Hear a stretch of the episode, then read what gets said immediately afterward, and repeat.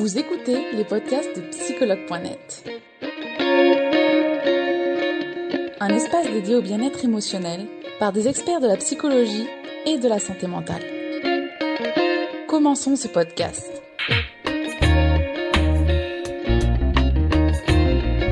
Donc aujourd'hui, on va parler ensemble de comment l'hypersensibilité peut-elle engendrer un burn-out. Bonjour Sonia. Bonjour Charlotte. comment allez-vous? Ça va bien et vous? Très bien, merci, c'est gentil. Donc aujourd'hui, on va parler d'hypersensibilité et de burn-out ensemble pour ce premier direct. Euh, mais avant toute chose, je vais vous demander de vous présenter. Alors, je te vous vois, je te tutoie, je suis désolée. Je vais te tutoyer, je pense que ce sera plus simple Il n'y a pour pas moi. de souci. Donc, euh, je vais te tutoyer. Merci, c'est gentil. Donc, euh, je vais te demander de te présenter, Sonia, avant toute chose, s'il te plaît. Ok. Alors, je m'appelle Sonia Viera, je suis psychopraticienne en relation d'aide, je suis art thérapeute, sophrologue et énergéticienne. Pour moi, euh, la thérapie telle que je la conçois est l'art de d'aider les gens à aller vers leur chemin de vie, à trouver vraiment l'équilibre qui leur correspond, à aller vers la voie de l'épanouissement. Je pratique la thérapie en ligne, euh, en individuel, en couple et en familial. D'accord, merci Sonia. Alors, sache que je ne vais pas te mettre la pression, mais ce live, il est assez attendu parce que que l'hypersensibilité est beaucoup suivie par nos utilisateurs et utilisatrices. Alors, du coup, aujourd'hui, on, va- on va répondre à cette question comment l'hypersensibilité, elle peut engendrer un burn-out? Et avant toute chose, Sonia, je vais te demander euh, si tu peux nous définir la notion de burn-out et d'hypersensibilité. Ok. Alors, le burn-out, c'est vraiment un état d'épuisement physique, émotionnel et mental qui est vraiment lié à, euh, au, au travail, en fait. C'est vraiment spécifique au travail. Et dernièrement, on parle également beaucoup du euh, burn-out familial. C'est un autre sujet, mais voilà. Mais c'est essentiellement, euh, initialement, ça a été vraiment par rapport au travail. D'accord. Et pour l'hypersensibilité? Alors, l'hypersensibilité, c'est vraiment. euh, alors, ce n'est pas une pathologie, c'est vraiment une caractéristique. On estime que l'hypersensibilité, il y a en moyenne 20 à 30 de la population qui est hypersensible, ce qui équivaut à environ une personne sur cinq. Mm. Et euh, c'est quelque chose de inné. Euh, on le développe vraiment euh, dans le ventre de sa mère. Donc, c'est vraiment quelque chose d'inné, c'est pas quelque chose que l'on va avoir. Euh, et ça ne veut pas dire que les parents le sont également. D'accord. Est-ce qu'on peut parler de traits de personnalité ici ou c'est un peu aller loin? Oui, on peut parler de traits de personnalité, tout à fait. D'accord. Alors du coup, Sonia, est-ce que tu peux nous dire si les hypersensibles, ils sont plus victimes de burn-out? Oui, alors les hypersensibles sont plus victimes de burn-out parce qu'ils ont cette sensibilité euh, à ne pas forcément accepter euh, certaines euh, réflexions, par exemple, à accepter la pression également. Donc c'est pour ça qu'ils ils- ils ont cette tendance à, puiser en fait dans leurs forces, dans leurs énergies et donc à tomber dans le, burn-out. D'accord. Du coup, est-ce que tu peux nous dire quelles sont les raisons pour lesquelles les hypersensibles, sont plus victimes de burn-out? Oui. Euh, alors, il faut savoir que euh, l'hypersensible, euh, c'est une personne qui est submergée par ses émotions, qui a une grande créativité, qui est très perfectionniste. Et de ce fait qu'il est perfectionniste, a ce besoin de tout contrôler, de tout calculer. Et euh, au niveau du travail, euh, c'est un petit peu ce, ce principe-là. Il est très perfectionniste et veut absolument bien faire, montrer aux gens qu'il est capable, se prouver à soi-même et aussi à son entourage que c'est quel- quelqu'un de individuel, capable, qui, qui peut aller jusqu'au bout. Et c'est vrai qu'il peut arriver justement à euh, un épuisement parce qu'il veut trop bien faire. D'accord. Il est dans cette quête de perfection tout le temps, finalement. Tout à fait. Oui. D'accord. Et alors justement, comment on peut faire pour pas tomber dans le piège du burn-out? Si on est Alors, hypersensible Alors, quand on est hypersensible, c'est assez contradictoire parce que c'est vrai que, euh, on, bon, comme je l'ai dit tout à l'heure, on est, on est hypersensible et c'est vrai qu'au fur et à mesure, de, quand on est petit, on a toujours ce décalage par rapport aux autres. Euh, on, se, on se sent différent. On a aussi le regard des autres envers nous que on n'apprécie pas forcément. Et après, en grandissant, on a les, on a les gens qui soit euh, se, se mettent une carapace, donc bloquent cette hypersensibilité et donc sont euh, assez froids et distants avec les gens, soit au contraire, ils sont submergés par cette, euh, par cette hypersensibilité et donc c'est assez compliqué pour eux d'en sortir parce qu'ils ne voient pas en fait qu'ils sont hypersensibles. D'accord. Et alors justement, comment on va faire pour, euh, pour sortir d'un burn-out? Alors, pour sortir d'un burn-out, il, il- faut comprendre. alors, pour déjà, il y a le risque d'être en burn-out. Donc en fait, c'est lorsque que l'on est au travail, parce qu'on parle vraiment du côté travail, il, faut éviter de garder ses émotions pour soi. quand on ne va pas bien, quand on, on, est à bout, il faut vraiment oser dire les choses à sa direction, à sa hiérarchie, à ses collègues, demander en fait de l'aide, déléguer aussi du travail. Et il y a aussi ce côté donc perfectionniste, donc peut-être éviter euh, d'avoir des objectifs trop hauts, trop élevés, trop réalistes, trop irréalistes. Plutôt. Irréaliste, d'accord, d'accord. Voilà, c'est ça. Mais du coup, ça doit être difficile de déléguer pour euh, un hypersensible, non? Oui, c'est très difficile parce que lui ne se rend pas compte. Alors, il y a des personnes qui ne se rendent pas compte, il y en a qui se sont rendus compte plus tard. Euh, et c'est assez difficile parce que voilà, quelqu'un qui est perfectionniste, idéaliste, n'aime pas déléguer parce que les autres ne font, pas, ne font jamais aussi bien que lui. Et c'est vrai que c'est ce côté qui est assez compliqué à prendre en compte euh, pour le, perfectionniste qui est l'hypersensible. D'accord. Et à tout hasard, est-ce que tu as des conseils autres que ce que, que, euh, oui, alors, déléguer ou euh? Alors oui, il y a vraiment, quand on est au travail, il faut vraiment faire des pauses. Ça peut être des pauses de 5 minutes s'il le faut, vraiment pour s'aérer l'esprit aller peut-être méditer pendant deux minutes, ça ne veut pas dire vraiment faire les grosses méditations, c'est je ferme les yeux, je me recentre sur moi, je prends quelques inspirations vraiment profondes et je me voilà et, je me cale comme ça pour reprendre un peu de regain d'énergie. Il y a aussi euh, lorsqu'on fait des pauses avec ses collègues, euh, c'est important d'éviter de, parler justement de certains dossiers du travail. Vraiment, on peut parler de la vie quotidienne en général. Euh, qu'est-ce qu'il y a d'autre? Il y a aussi au niveau de la pause déjeuner. Elle est très importante. C'est vrai que la personne est, comme elle est perfectionniste dans, dans la majorité des cas, hein, elle veut absolument bien faire et faire absolument tout son boulot. C'est-à-dire que le matin, si elle a pris du retard ou il y a un, un dossier qui arrive entre temps, elle va vouloir le faire bah, à son heure de pause, par exemple. Et eh ben non, c'est vraiment une erreur à ne pas faire. Il faut vraiment prendre son temps et prendre son heure de pause pour vraiment s'aérer l'esprit, faire autre chose. Ça, c'est vraiment pendant pendant le, travail. Après, il y a aussi euh, euh, lorsqu'on est à la maison, donc ou quand on sort du travail, en tout cas, il faut vraiment séparer le travail et la maison. C'est-à-dire que si on n'a pas des postes euh, à, élevés qui exigent voilà une continuité à la maison, et eh ben le travail reste au travail. ces dossiers, ils peuvent attendre demain, voilà. C'est difficile aujourd'hui avec la technologie. Ouais, c'est ça, c'est très difficile, mais voilà, il faut vraiment séparer les choses.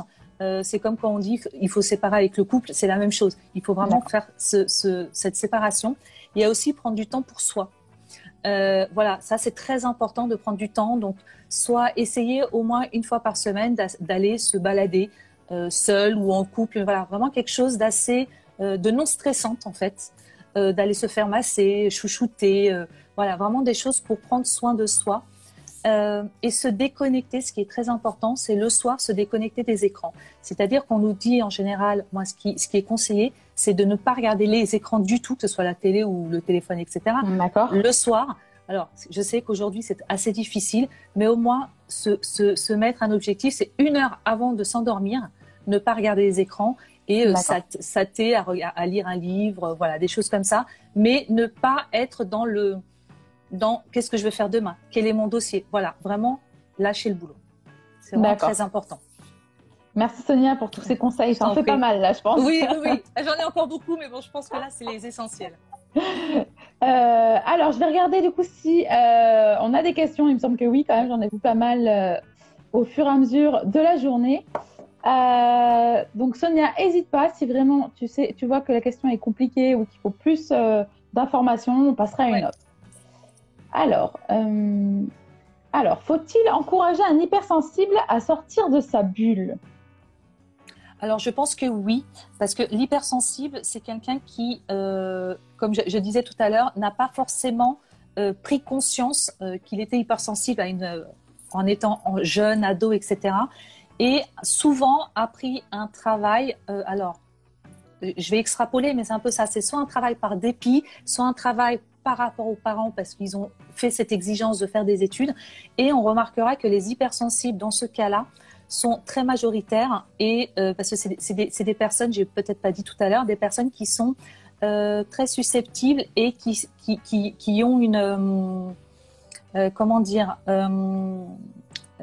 ah j'ai perdu mes mots qui, qui, qui, aiment la créativité. Voilà, ils sont très créatifs. D'accord. Et c'est vrai que voilà, ils ont souvent un boulot qui n'est pas créatif et en fait, ils s'enferment dedans et, ils ne s'épanouissent pas. En fait, voilà, le, fait d'être dans sa bulle, eh ben, on ne s'épanouit pas. D'accord. C'est ça. D'accord. Merci Sonia d'avoir si bien expliqué ça. Alors, on va regarder une autre question. Effectivement, il y a beaucoup de questions. Euh, mais je ne les poserai pas toutes, sois rassurée.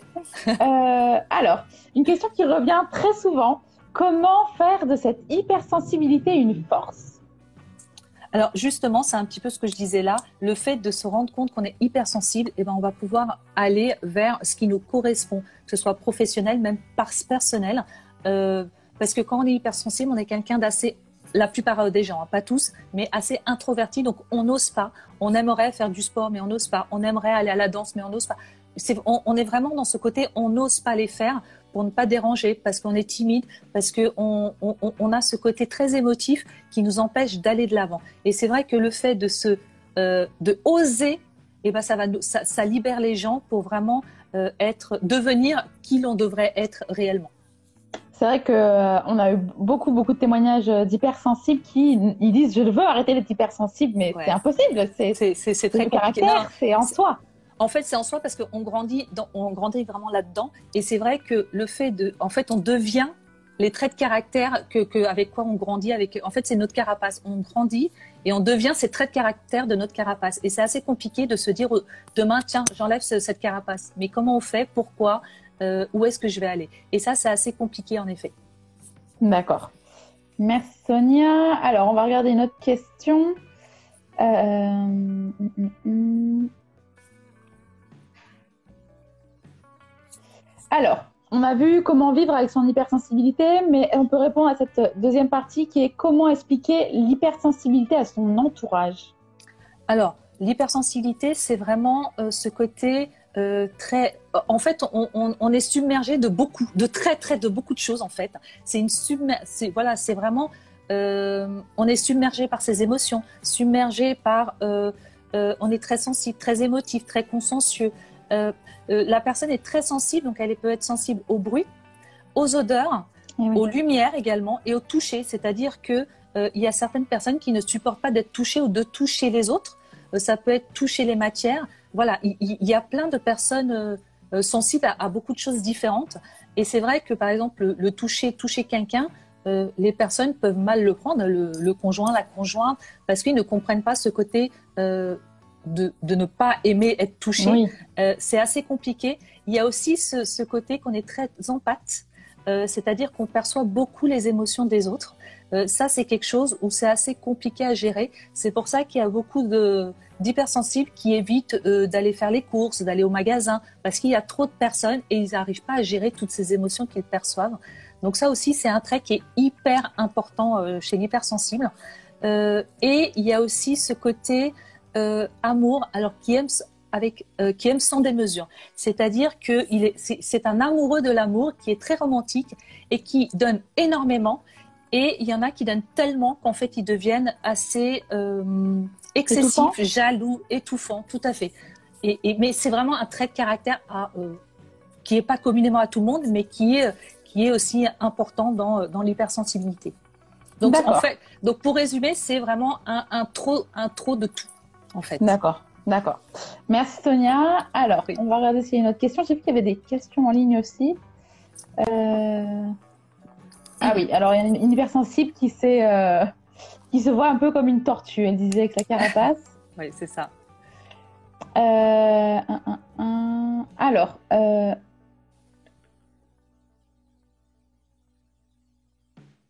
alors l'hypersensibilité et l'ego vont-ils ensemble?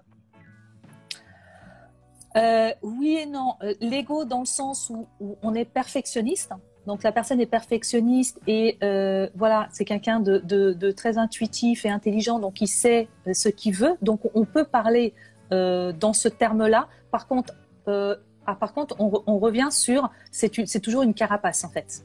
Ouais. L'hypersensible, c'est toujours mis une carapace. Donc c'est cette carapace qui, va être vue, par exemple, au travail. D'accord. Et c'est vrai que j'ai pas dit aussi, l'hypersensible, c'est quelqu'un qui est toujours en quête de sens, en quête de sens de la vie, en quête de sens pourquoi, pourquoi euh, se meubler là. Voilà, toujours en quête, en quête de sens, et il réfléchit constamment. Et c'est aussi une personne qui a beaucoup de mal à prendre des décisions importantes.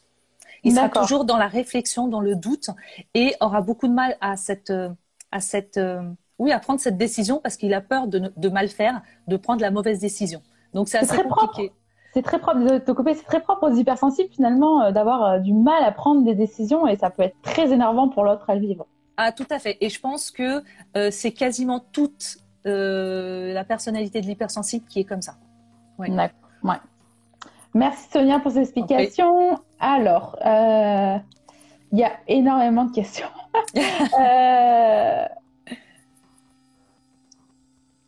Alors, on a Amou qui nous dit comment savoir si on est réellement hypersensible. Alors c'est un petit peu euh, tous les termes que j'ai dit, mais sinon voilà, on peut regarder sur internet, il y a des tests qui euh, qui sont assez assez corrects, qui euh, qui peuvent nous donner déjà une indication. D'accord. Sinon le plus simple c'est voilà d'aller voir aussi un thérapeute, voilà, et ça on pourra en discuter avec la personne. Effectivement. Merci Sonia. Alors.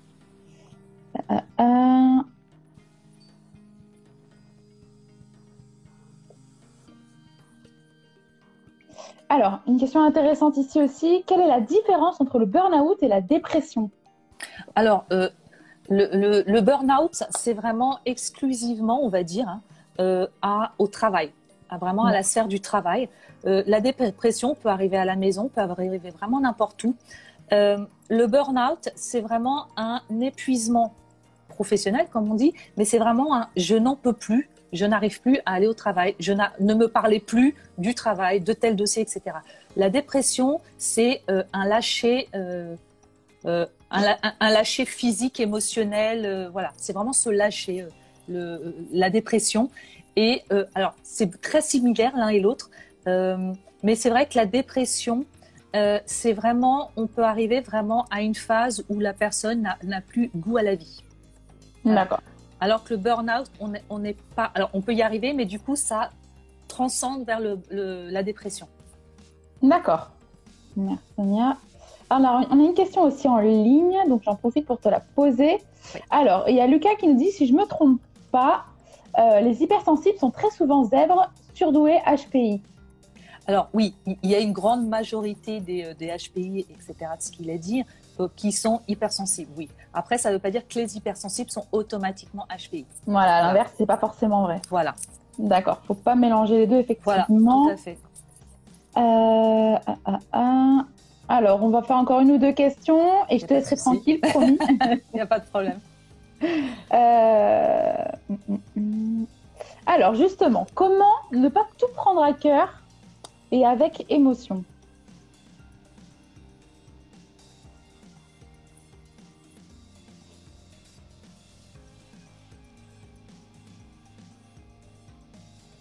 Sonia, est-ce que tu es là? Oui, je suis là. Oui, alors comment ne pas tout prendre à cœur et avec émotion? Comment ne pas prendre à cœur, c'est ça? Comment ne pas tout prendre à cœur ah. et avec émotion?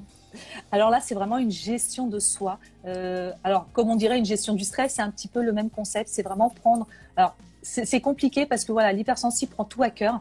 C'est vraiment une gestion euh, pas mal de, de, réflexion sur soi, de méditation, d'introspection, vraiment pour essayer et réussir à gérer ses émotions.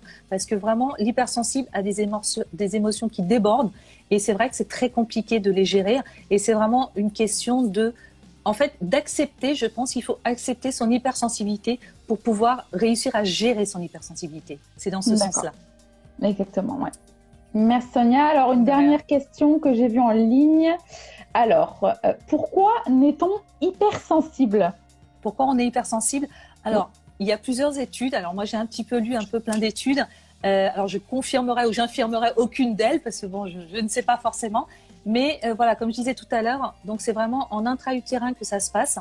Alors, soit c'est la maman qui, à un moment donné, a eu beaucoup d'émotions et, et, d'hypersensibilité et a transmis ses émotions à l'enfant, soit ça peut être aussi parce que la maman a suivi euh, certains traumatismes, chocs pendant la, pendant la grossesse. Donc, tout, alors, a priori, tout se passerait vraiment pendant la grossesse. D'accord. Donc tout intra-utérin, oui. voilà. Avant la naissance et à la naissance. Avant la naissance et avant la naissance. D'accord, ok. Eh ben, merci Sonia. il, y a encore beaucoup, il y a encore beaucoup, beaucoup de questions, donc je ne doute pas qu'il y aura, il y aura des utilisateurs qui viendront te voir pour ben, en parler encore. Il n'y a pas de souci, je suis disposée à répondre à au moins une, une grande partie des, personnes en tout cas. D'accord. Merci Sonia du coup pour ce direct, d'avoir répondu euh, présente et d'avoir répondu à toutes ces questions d'utilisateurs. Et ben, je te dis à une prochaine avec plaisir si jamais ça te tente. Il n'y a pas de souci. Merci beaucoup à tout le monde, en tout cas à toi Charlotte, et je vous dis à bientôt. Merci Sonia. Ben, belle soirée à toi. À toi aussi, merci. Au revoir. Merci. Au revoir.